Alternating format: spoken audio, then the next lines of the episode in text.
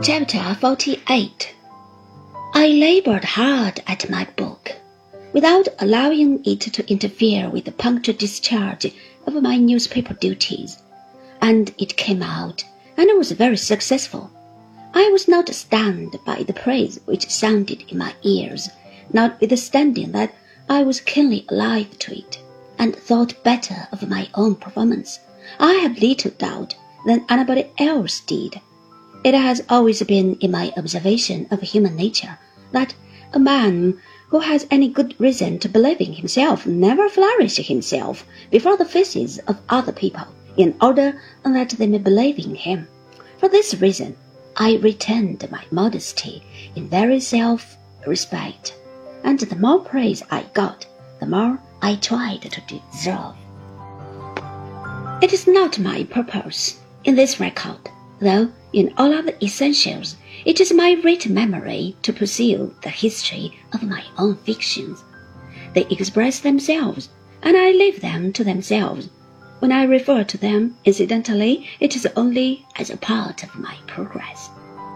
Having some foundation for my believing by this time that nature and accident had made me an author, I pursued my vocation with confidence.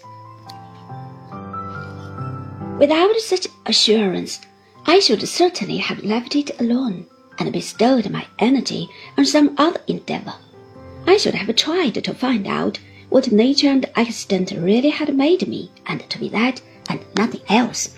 I had been writing in the newspaper and elsewhere so prosperously that when my new success was achieved, I considered myself reasonably entitled to escape from the dreary debates. One joyful night, therefore, I noted down the music of the parliamentary bagpipes for the last time, and I have never heard it since, though I still recognize the old tune in the newspapers without any substantial variation, except perhaps that there is more of it all the livelong session. I now write of the time when I had been married, I suppose, about a year and a half. After several varieties of experiment, we had given up the housekeeping as a bad job. The house kept itself and we kept a page. The principal function of this retainer was to quarrel with the cook, in which respect he was a perfect Whittington without his cat or the remotest chance of being made Lord Mayor. He appears to me to have lived in the hell of Saucepan Leeds. His whole existence was a scuffle. He would shriek for help on the most improper occasions, as when we had a little dinner party, or a few friends in the evening, and would come tumbling out of the kitchen with iron missiles flying after him. We wanted to get rid of him, but he was very much attached to us and wouldn't go.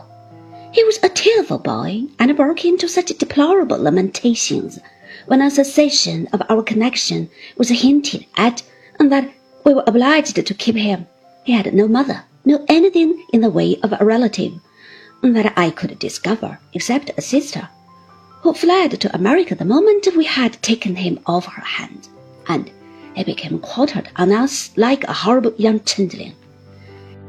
He had a lively perception of his own unfortunate state, and was always rubbing his eyes with the sleeve of his jacket, or stooping to blow his nose on the extreme corner of a little pocket handkerchief, which he never would take completely out of his pocket, but always economized and secreted. This unlucky page, engaged in an evil hour at six pounds ten per annum, was a source of continual trouble to me. I watched him as he grew, and he grew like scarlet beans, with painful apprehensions of the time when he would begin to shave, even of the days when he would be bald or grey. I saw no prospect of ever getting rid of him, and projecting myself into the future is to think what an inconvenience he would be when he was an old man. I never expected anything less than this unfortunate manner of getting me out of my difficulty.